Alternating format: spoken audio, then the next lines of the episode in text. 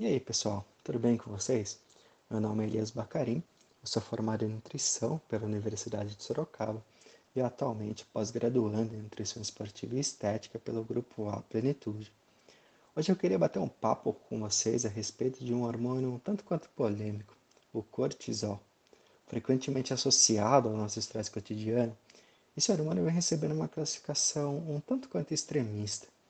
Isso porque, quando a gente fala de cortisol, não podemos levar em consideração tão somente os aspectos fisiológicos negativos, mas tratar esse hormônio como um todo e analisar os seus impactos no organismo. O cortisol, a priori, é um dos primeiros companheiros do seu dia. Isso porque ele é o principal responsável por te levantar da cama. Dentro do ritmo circadiano, que é responsável por regular processos psicofísico-químicos, o cortisol tem o seu maior pico logo no início do seu dia, justamente para conseguir fazer se despertar.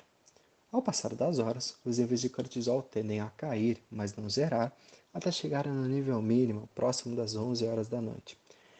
O cortisol reduz, mas não tem seus níveis zerados ao longo do dia, justamente por funções fisiológicas fundamentais, as quais ele é responsável dentro da fisiologia humana. Uma dessas principais funções é estimular a gliconeogênese, esse processo passa pela formação de glicose através de proteínas ou lipídios e é fundamental para que não ocorram eventos de hipoglicemia em qualquer período de jejum prolongado ou restrição alimentar. Além disso, o cortisol também tem uma relação direta com o nosso sistema anti-inflamatório, por exemplo. Porém, como tudo na vida, nada em excesso é benéfico. Uma exposição ao estresse em médio e longo prazo pode trazer danos irreversíveis para o organismo humano. O cortisol está diretamente relacionado, por exemplo, com a saúde intestinal, gerando um processo de desbiose e dificultando a seletividade de substâncias que vão entrar dentro do nosso organismo.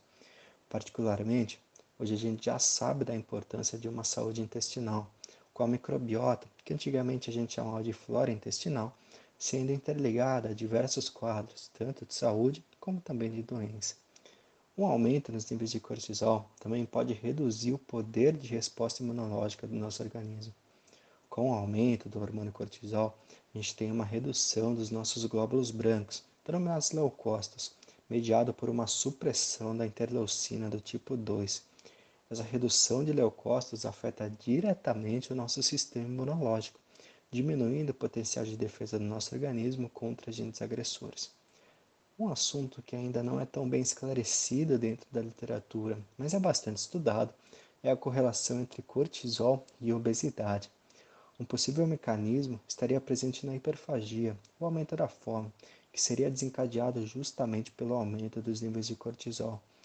Essa obesidade ainda teria algumas particularidades, como o aumento da deposição de gordura no tórax e também na região da cabeça, gerando alguns sinais clínicos denominados giba de búfalo e face em lua cheia. Portanto, fica claro que o excesso de cortisol, especialmente a médio e longo prazo, não é algo saudável. Ainda que esse hormônio tenha funções fisiológicas essenciais, o nosso corpo é capaz de produzir o que considera suficiente para a homeostase. O excesso da produção desse hormônio está diretamente correlacionado com patologias que podem afetar de maneira significativa a nossa saúde. Pessoal, por hoje era isso. Eu espero ter esclarecido um pouquinho mais os conceitos básicos sobre cortisol e suas respostas no nosso organismo. Muito obrigado e até a próxima.